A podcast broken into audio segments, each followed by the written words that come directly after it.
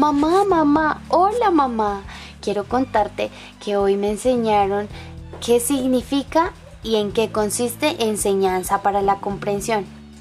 Yo no creí que realmente el mundo de la educación fuera tan maravilloso. Tiene cosas espectaculares y es un mundo lleno de conocimiento. Quiero compartir contigo eh, en qué consiste y qué fue lo que aprendí el día de hoy. Permíteme por favor unos minutos de tu atención. Para poder saber en qué consiste enseñanza para la comprensión, debemos saber primero qué es comprender. Comprender es la habilidad de pensar y actuar con flexibilidad a partir de lo que uno sabe. Adicional a eso, puedo decirte que una de las personas muy importantes en este proceso de en este proceso del desarrollo de la estrategia de la enseñanza para la comprensión fue David Perkins, uno de los fundadores del proyecto Cero, en donde se creó enseñanza para la comprensión que en el aula debe existir una cultura de pensamiento, que dice que en el aula debe existir una cultura de pensamiento.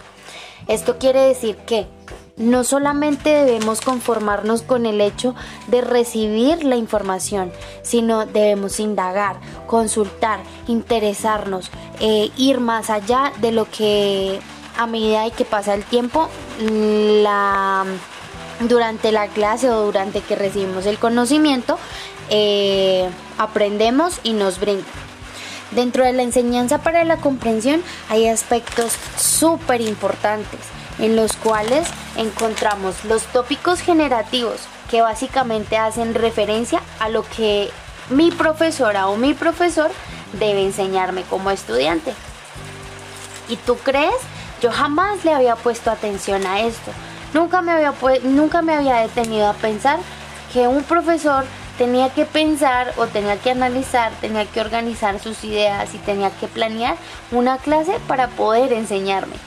Muchas veces nosotros los pequeños no somos conscientes de eso, mucho menos los papitos. Pero ahí voy aprendiendo, mamá. Otro aspecto importante son las metas de comprensión, en donde se analiza qué vale la pena comprender. Muchas veces, digamos, por ejemplo, eh, si a algún niño o niña pequeño, pequeño, más pequeño que yo, le enseñan qué es el color amarillo, cuál es el color amarillo, cuáles son los objetos de color amarillo, realmente necesitamos saber qué es necesario comprender para identificar qué es el color amarillo. Y eso es muy importante. ¿O tú qué crees, mamá? Dentro de estos eh, ítems importantes o elementos importantes de la enseñanza para la comprensión se encuentran los desempeños y la evaluación.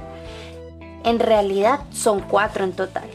Pero no tanto, no entrándome tanto en el tema, quiero contarte que, por ejemplo, en el proceso de evaluación diagnóstica continua, eh, se mm, analiza el cómo puede saber el estudiante, o sea, yo, y mi profesor lo que comprenden lo que comprendemos nosotros los pequeños y cómo se puede desarrollar una comprensión más profunda.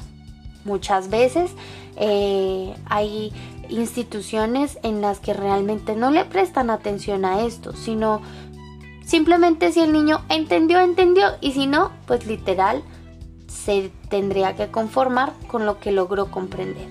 Pero es muy importante el hecho de que los profes me enseñen un tema y yo tenga la posibilidad de decir que realmente lo comprendí. Si tengo dudas, debo expresarlas porque si no me voy a quedar con esos vacíos.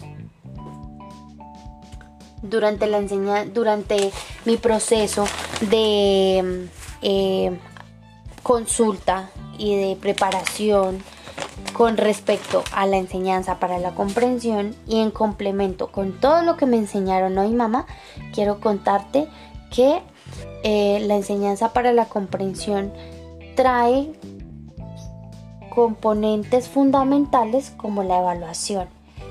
Se basa en el mejoramiento educativo, en el mejoramiento de la calidad educativa.